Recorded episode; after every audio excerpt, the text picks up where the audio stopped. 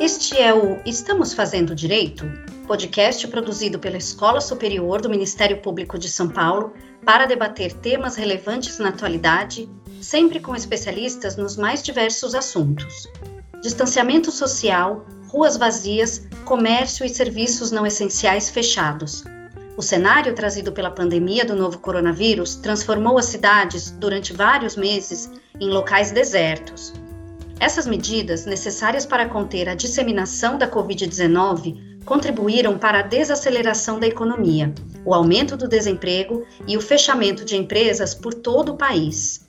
De acordo com dados divulgados pela Serasa Experian, de janeiro para fevereiro de 2021, houve um crescimento de 83,7% nos pedidos de recuperações judiciais no Brasil, em comparação ao mesmo período do ano passado.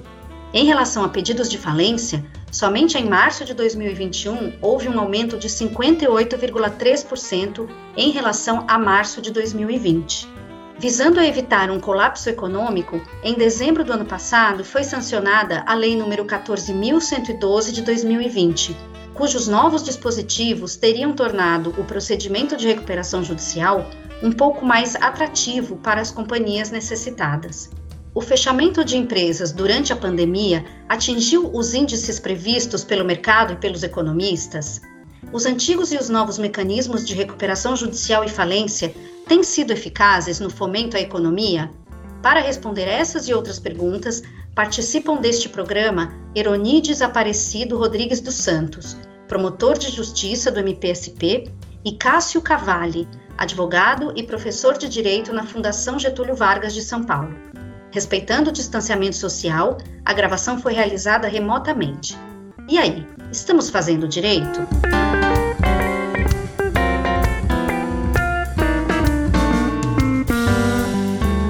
Olá a todas e a todos. Eu sou Aline Rieira, assessora de comunicação da Escola Superior do Ministério Público de São Paulo, e hoje tenho a honra de conversar com o Dr. Eronides e com o Dr. Cássio.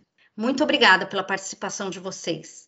Para começar nossa conversa, eu vou pedir ao Dr. Eronides que nos explique um pouco sobre os institutos da recuperação judicial e da falência, para que servem, quais os atores envolvidos e quando é o momento para pedi-los. Olá a todos, Aline, um prazer enorme estar aqui no podcast da Escola Superior do Ministério Público, na sua companhia e na companhia do Cássio Cavalli, um amigo de longa data, um grande especialista no direito da empresa e também no direito econômico. Acho que nós temos muito aqui a aprender um pouquinho com o Cássio. Pensando aqui na sua pergunta, Aline, e eu já vou entrar direto no tema, para explicar um pouquinho o Instituto da Recuperação Judicial e da Falência. Né? Bom, a recuperação judicial é um instituto criado por lei para tentar recuperar a empresa que se encontra em crise, uma crise econômico-financeira. Né? E, e por ser uma questão de extrema relevância para a economia do país, por uma questão de política pública, o Estado brasileiro decidiu que a empresa era um, uma instituição a ser preservada, né? E que deveriam ser desenvolvidas ferramentas para que ela pudesse se reorganizar e se manter ativa uh, no mercado. Né? Para isso, o legislador se espelhou na, na legislação mais moderna que existia à época, né, em termos de recuperação, e nos entregou lá em 2005 uma nova lei substituindo o decreto-lei já de quase 50 anos de uso, né? E o que, o que a gente pode chamar é, a atenção para a recuperação judicial? Que ele é um processo negociado, né? Então você pergunta aqui quem são os atores? Bom, o ator principal, neste caso, é a empresa que se encontra em, em crise econômico-financeira, que a lei chama de devedor, né? Ela precisa encontrar caminhos de se reerguer, se recolocar no mercado. Para isso, o legislador entendeu que ela precisava negociar com seus credores. Então, a recuperação judicial é um processo né, supervisionado pelo Poder Judiciário que traz aí algumas ferramentas e regras né, básicas para a preservação de direitos, mas que estimula a negociação entre o devedor, a empresa devedora, e os seus credores. Né? É, existem outros personagens, outros atores é, periféricos que interferem e interferem substancialmente nesses processos de recuperação, como o administrador judicial, o próprio Ministério Público, o Poder Judiciário, mas o fato é que a lei procura estimular esta negociação e traz regras para que ela funcione. Já a falência, embora tenha também os mesmos atores, ela tem por objeto uma outra coisa, que é a retirada organizada da empresa do mercado em razão da insolvência, né? Basicamente é isso. Ou seja, é preciso organizar os ativos, buscar a maior valia desses ativos, organizar os credores numa ordem de pagamentos já definida em lei e, a partir daí, realizar esses ativos e pagar esses credores, retirando esta empresa do mercado de uma forma organizada. Basicamente é isso que eu acho que eu teria para contribuir é, com essa pergunta. Ótimo, doutor Eronides, foi muito didático. E agora eu vou falar com o doutor Cássio sobre a previsão para o cenário econômico brasileiro, né, durante a pandemia, que seria a de uma catástrofe. Especialistas comentam que algumas medidas tomadas pelo poder público com o intuito de evitar uma possível quebradeira funcionaram. Doutor Cássio, qual sua análise sobre a atual situação econômica do país?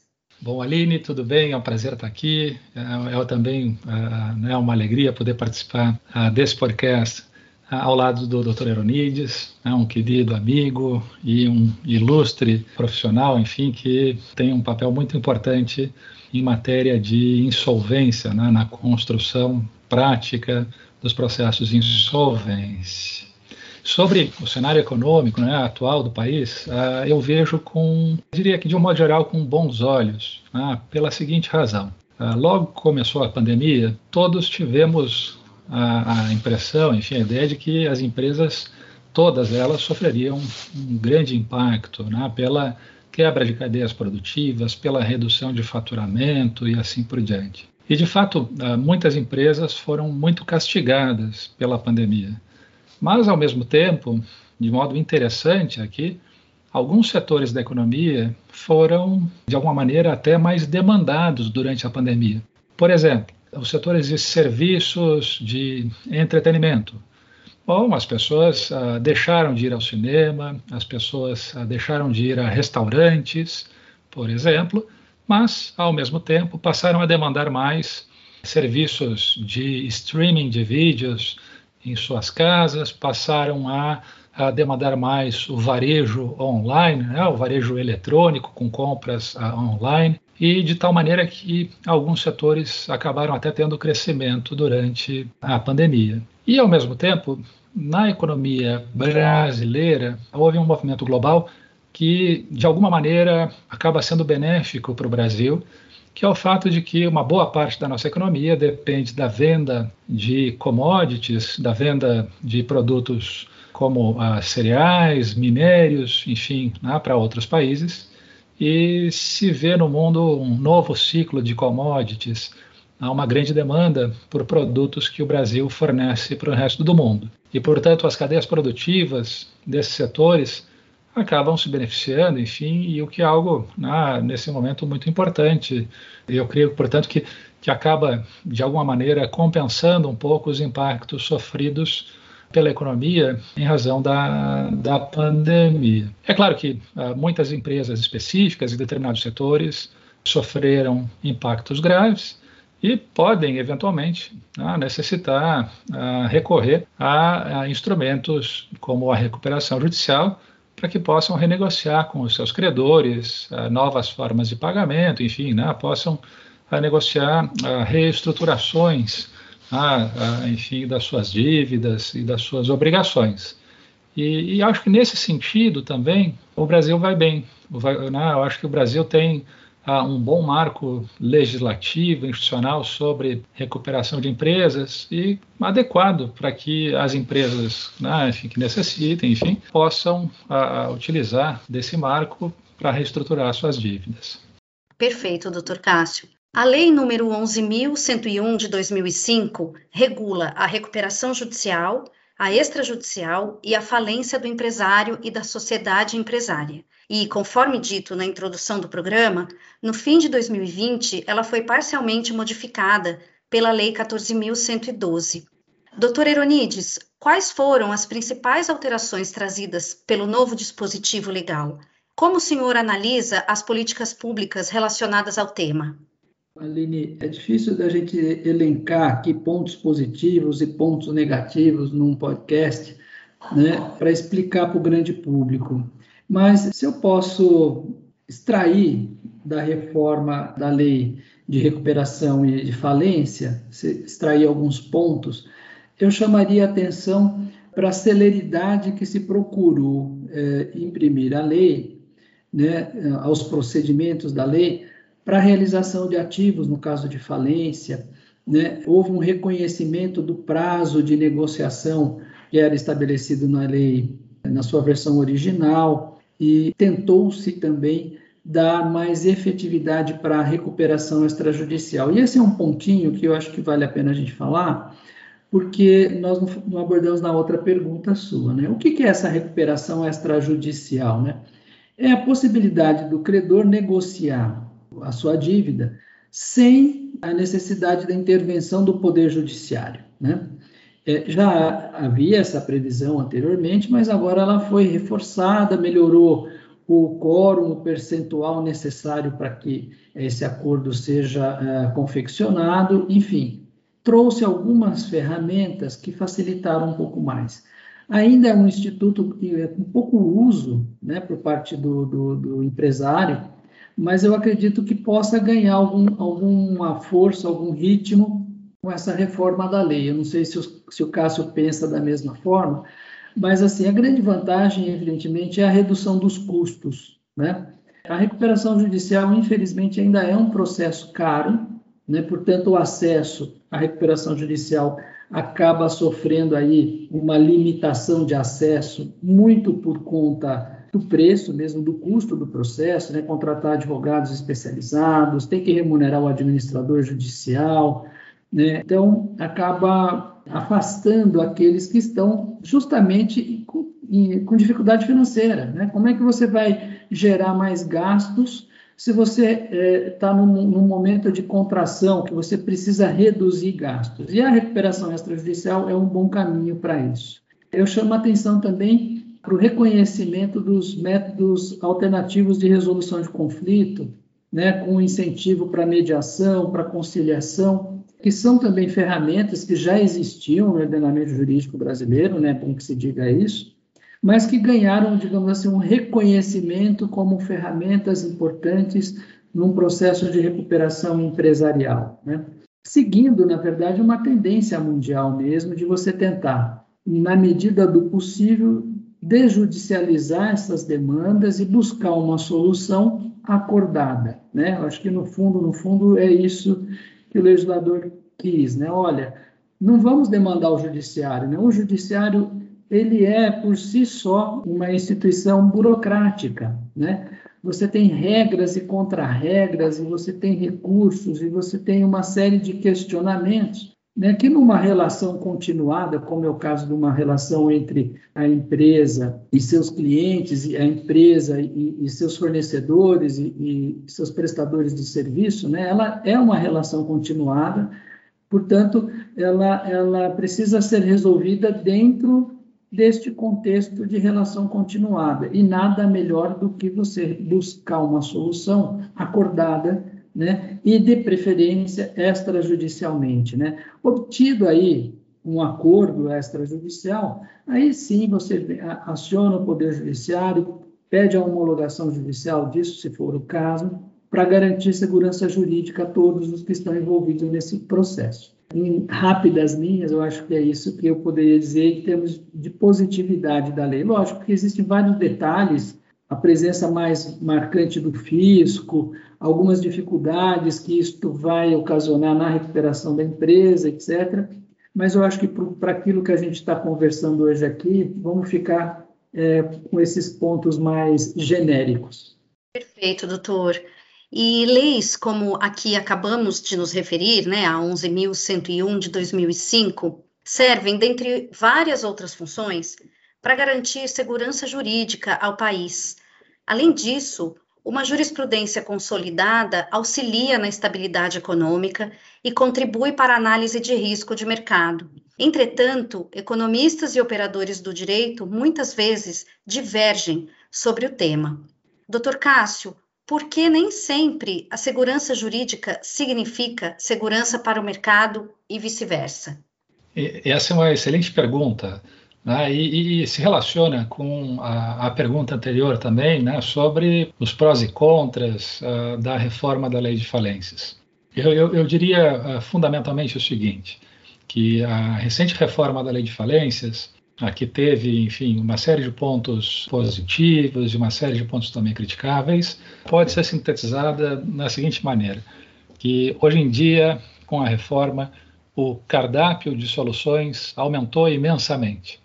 Ah, tem diversas soluções diferentes, enfim, que são adequadas para algumas empresas e não são adequadas para outras, né, e assim por diante. Ou seja, tem várias medidas aqui de soluções que, ah, enfim, são adequadas para ah, determinadas empresas, e isso é algo muito positivo. Né? Antigamente, antes da reforma, se dava uma ênfase muito grande na recuperação judicial, que, pelos seus custos, pela sua complexidade, acabava sendo adequada para empresas de maior porte, ah, e empresas de menor porte acabavam muitas vezes sem uma opção, uma opção adequada né, para si.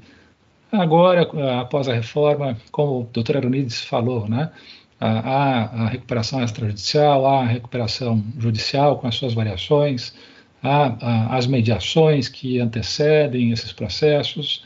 Enfim, existe um cardápio bem maior de opções e isso eu acho que é muito bom, né, acho que é algo muito positivo. Mas, ao mesmo tempo, uma lei nova traz uma série de dúvidas sobre como é que os tribunais vão interpretar essa lei, vão entender as regras que estão escritas nessa lei, enfim, pode haver aqui espaço para uh, uma insegurança né, quanto ao conteúdo, né, ao qual sentido que se vai atribuir a determinadas regras.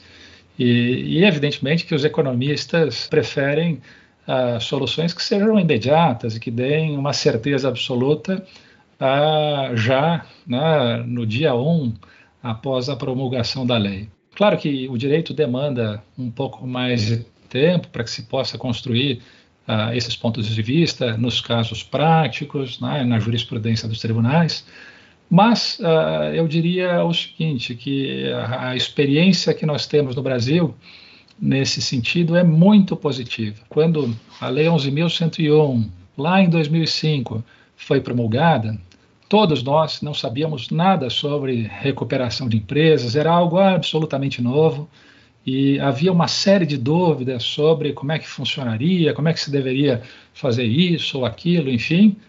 E o fato é que ah, os tribunais brasileiros aqui em São Paulo, no Rio de Janeiro, eh, em Mato Grosso, no Rio Grande do Sul, enfim, no Distrito Federal, em Pernambuco, numa série, enfim, né, de tribunais brasileiros, com muita velocidade, construíram um volume imenso de decisões que orientavam com grande segurança né, os casos futuros, como né, os tribunais viriam a julgar os casos futuros. E com muita velocidade, eu digo, em dois anos. Ah, em menos de dois anos da promulgação da lei, as questões mais relevantes já estavam absolutamente pacificadas na jurisprudência. Hoje em dia, com a reforma da lei, né, com a Lei 14.112, enfim, de 2020, nós temos as mesmas uh, incertezas aqui, como os tribunais vão interpretar esse artigo novo, aquela outra regra, enfim, mas temos algumas vantagens. Em primeiro lugar, todos os que trabalham com essa matéria são muito mais experientes e têm um conhecimento muito superior ao que nós tínhamos lá em 2005. Ah, então estamos mais preparados, certamente. E, a julgar pela experiência passada, em que os tribunais brasileiros foram muito rápidos na construção de soluções, ah, eu creio que agora os nossos tribunais também serão muito rápidos na construção de soluções.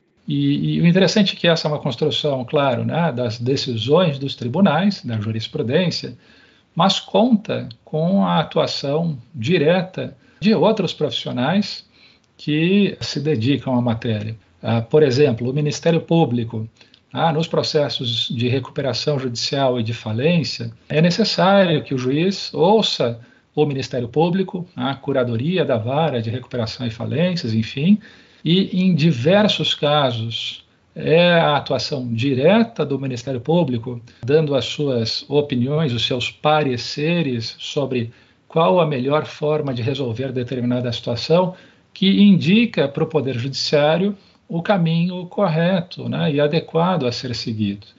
Ah, isso aconteceu tanto lá em 2005, enfim, quanto eu tenho certeza vai acontecer novamente agora. Né, uma atuação presente, constante, enfim, né, aí segura do Ministério Público vai desempenhar um papel muito importante para que a gente possa construir, vamos dizer, né, uma segurança jurídica com maior velocidade, enfim, que a gente possa atingir essa segurança num prazo muito mais curto. Aline, se você me, me permite, eu queria fazer uma pergunta para o Cássio, ainda sobre esse tema, Cássio, relacionado à, à segurança jurídica e aquela segurança que o mercado espera. Né? Você, você falou muito bem que o mercado tem sempre urgência na, na segurança. Né? E, e eu estava aqui pensando justamente nisso. Né? A segurança jurídica para o mercado e, e para os economistas, né? ela, ela está atrelada à clareza dos dispositivos, não é isso? Porque tudo no âmbito econômico é precificado, né? E quanto maior o risco, mais cara a operação. Quanto, mais, quanto menor o risco, melhor a operação financeira, né? Você poderia dar uma, uma brifada para a gente nesse ponto? Porque eu acho isso extremamente importante e, e você aqui realçou o papel do Ministério Público, né? a gente está aqui no âmbito da Escola Superior do Ministério Público, e é, e é importante para que os colegas e para que todos é, tenham esta noção né, do reflexo das nossas manifestações do ponto de vista econômico, né, que foge né, do, daquele conteúdo é, individualizado da, daquele determinado processo. Você pode dar um, uma, uma palhinha para a gente, Cássio? Oh, não, sem dúvida. E, e, esse é um tema muito importante, né? É um tema que, no final das contas, uh, diz respeito às expectativas que os economistas, que uh, financiadores, fornecedores, enfim, da empresa têm uh, em relação aos seus contratos. Quer dizer, quem financia uma empresa né, por empréstimo de recursos para essa empresa faz isso num dado contexto institucional, né, de regras jurídicas e imaginando que, se não houver pagamento do valor emprestado, determinadas medidas podem ser tomadas e serão, enfim, ou tais medidas não podem ser adotadas. Ou seja, há uma, um conjunto de expectativas em relação ao futuro e como o direito tende a regrar uh, esse futuro.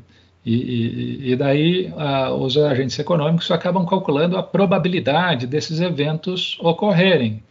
Ah, qual é a probabilidade de uma empresa não pagar a dívida? Qual a probabilidade da empresa ter outros credores e assim por diante?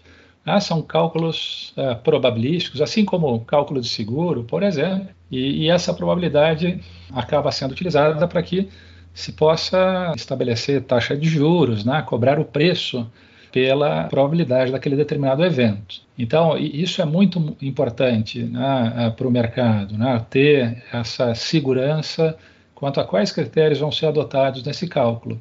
E, e nesse sentido, né, é muito importante a atuação do Ministério Público especificamente. Por que razão isso? Porque cada recuperação judicial envolve uma empresa com determinados credores, enfim, e, né, enfim, então Cada problema é um problema e há um grande espaço para negociação de soluções.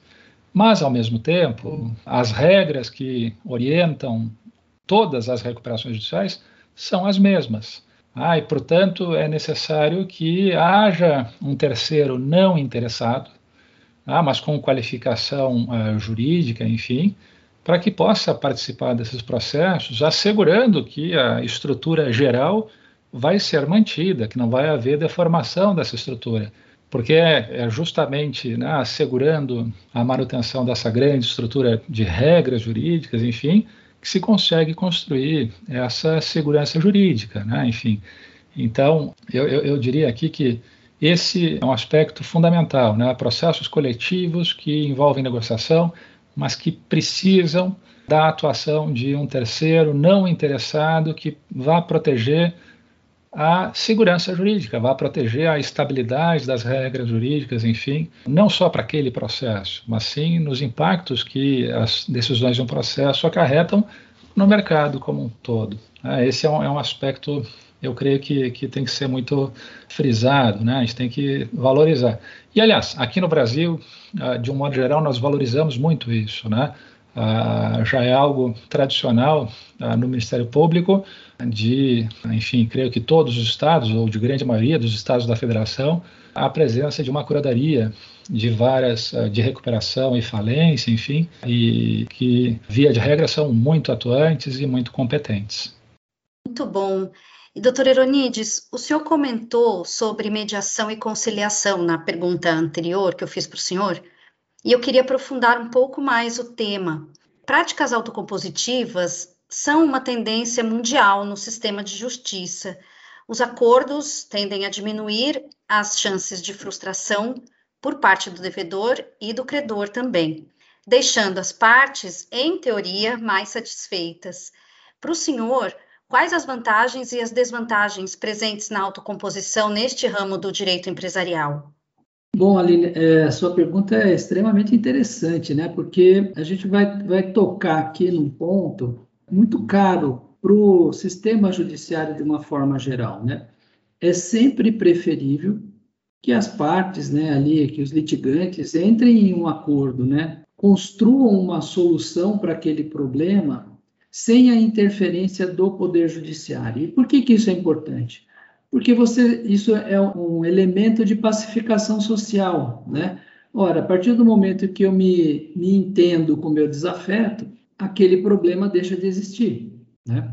E a mediação, em especial, né, acho que a conciliação, a gente conhece bem o que, que é e tal, sem entrar no, no aspecto teórico de cada um desses, desses institutos, mas a mediação, ela pressupõe, e é um instituto amplamente testado, nas relações domésticas. Né? O problema que eu tenho com meu vizinho, o problema que eu tenho é, familiar, né? mesmo no âmbito criminal, né? crimes de menor potencial ofensivo, né? aquela briga de vizinho, barulho, etc. Enfim, nestas questões, né? mesmo numa disputa contratual, né, é onde as partes têm uma relação continuada, né, um fornecedor, é um prestador de serviço. No âmbito estritamente privado, isso é, é uma, um instituto testado e que trouxe bons resultados. Né? A dúvida que fica é: isto funciona numa negociação coletiva? Né? Porque cada, cada indivíduo tem a sua expectativa. Né? Tem a sua percepção da realidade. E aí, como colocar a percepção individual num ambiente coletivo e dentro daquilo que a lei compreende como correto para fins de, de atender a essa expectativa, né? Então, você tem uma, um quadro de credores, uma ordem de preferência, você tem o um princípio da paridade de tratamento entre os credores, né? Então, o legislador optou por positivar isso na lei de falência, né, a possibilidade da mediação, e trouxe todo um instituto já experimentado no âmbito do direito privado para uma negociação coletiva, né, e aí dentro do interesse público. Cabe aos operadores fazer isso funcionar. Eu acredito, é assim, você pega uma teoria, né, e fala assim: agora vamos aplicar esta teoria numa outra situação, numa outra realidade, vamos ver se ela funciona, né? Agora, a sensibilidade dos operadores e dos magistrados e dos mediadores e eu vejo esse movimento muito, muito grande no mercado, né? há, há uma sede de compreensão de como isso pode funcionar num processo de recuperação judicial. Os juízes têm incentivado isso, isso é, aqui em São Paulo já é uma realidade, né? alguns magistrados aplicam isto em todos os processos de recuperação, né? ele, ele já encaminha as partes pra, para uma mediação. Então, eu vejo de forma positiva. Eu acho que vai surgir da prática uma nova, um novo conceito de medida de, auto, de autocomposição. Né? Vai acabar surgindo novos princípios, novas regras, novas formas de abordagem desse problema. É difícil, né, pela assimetria de informações, é difícil pela expectativa individual de cada um desses envolvidos, mas não é impossível. Né? Acho que a gente tem que aplaudir, incentivar e olhar, né? E, e, fazer as correções de caminho, de rumos, à medida que esses rumos forem se afastando daquilo que a lei prevê dentro dos limites da lei, obviamente. Mas eu enxergo desta forma, acho que é um bom caminho. Vamos ver como é que vai ficar. Perfeito. E num cenário como o que estamos vivendo agora, de imprevisibilidade e de crise, nós percebemos alguns pontos em comum, mas também muita divergência de opiniões e de ações por parte dos atores envolvidos: o mercado, a justiça e a sociedade. Dr. Cássio, como cada um deles está olhando para este momento? Quais as principais divergências que devem ser superadas para que o país saia desse período o mais fortalecido possível? Eu, eu, creio que são muitas as, as iniciativas, enfim, que têm sido adotadas de maneira proativa e muito qualificada para que se possa superar essa situação de crise atual. O mercado, por exemplo, né, pode se destacar aqui a atuação do mercado bancário. Ano passado, logo no início da pandemia, os bancos perceberam que muitas empresas teriam dificuldade em honrar as, as dívidas no vencimento, enfim, pelos impactos da pandemia. E os bancos foram muito rápidos e uh, renegociaram dívidas, né, estenderam prazos para pagamento, quer dizer, uh, foram muito rápidos em perceber a dificuldade que a pandemia trazia e na implementação de medidas bem concretas né, nos seus contratos, enfim, para que, vamos dizer, a pandemia não gerasse efeitos piores né, do que já, já estava causando. Ao mesmo tempo, na organização judiciária, né, então aqui o que a justiça fez, também se viu muitas coisas importantíssimas. Ah, o CNJ, por exemplo, tem um grupo ah, especializado em matéria de recuperação e de falências, que é coordenado pelo ministro uh, Luiz Felipe Salomão, enfim, e que uh, tomou uma série de medidas relevantíssimas e com um imenso potencial de resolver problemas práticos. Uh, eu destacaria aqui algumas das recomendações feitas pelo CNJ a partir da atuação desse grupo liderado pelo ministro Salomão. A recomendação para a criação de várias regionais de recuperação de falências, ah, aqui em São Paulo nós temos várias especializadas de recuperação e falências, enfim, mas ah, em outros estados da federação ah, isso ah, não era uma realidade e agora, pela recomendação do CNJ, ah, vários estados já criaram várias regionais especializadas em matéria de recuperação e falência, como, por exemplo, o Tribunal de Justiça do Mato Grosso do Sul, que foi pioneiro ah, nessa iniciativa, né? A, atender a recomendação do CNJ. Isso é muito bom, né, porque isso assegura que magistrados especializados na matéria né, vão conduzir os processos de recuperação e falência e com promotores e promotoras também especializados na matéria, né, que vão atuar na curadoria das recuperações e de falências.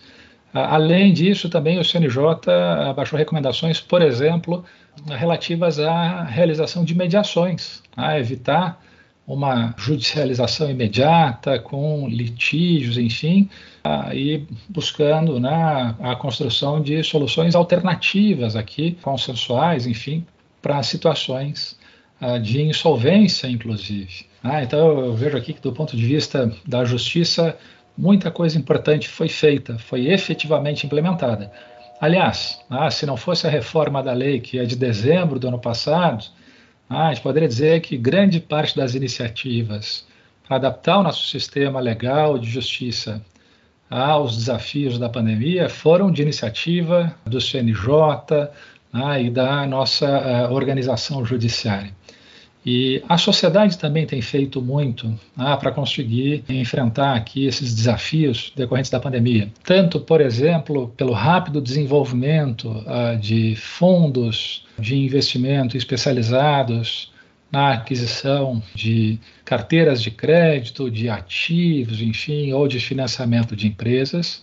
Isso tem acontecido de um ano, dois para cá, é algo muito recente mas que ganhou um impulso muito grande agora com a crise, e ao mesmo tempo as relações entre fornecedores, enfim, ao desenvolvimento de uma série de práticas né, que protegem cadeias produtivas, que buscam reduzir custos, enfim, então acho que é algo também muito positivo. Eu diria que eh, se a gente olhar tanto para o mercado, quanto para o sistema de justiça, quanto para a organização da sociedade. Nós vemos muitas iniciativas que contribuem para que o país possa superar o momento atual de dificuldade. Claro que são desafios atuais.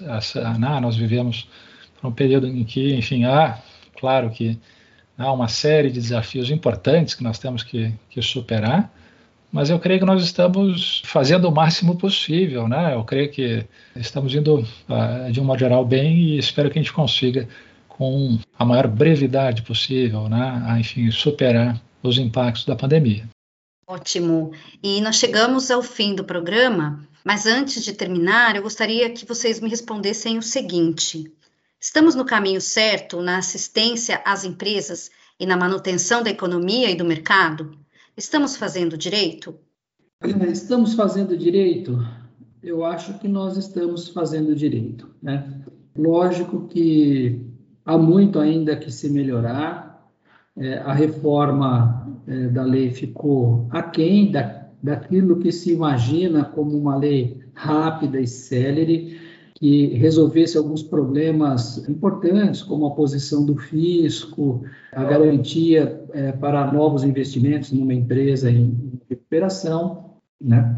Mas, de qualquer forma, eu tenho um, uma visão positiva, eu acho que avançou, né? não avançou quanto se esperava, mas ela avançou, né? E avançar às vezes é melhor do que ficar estagnado. Né?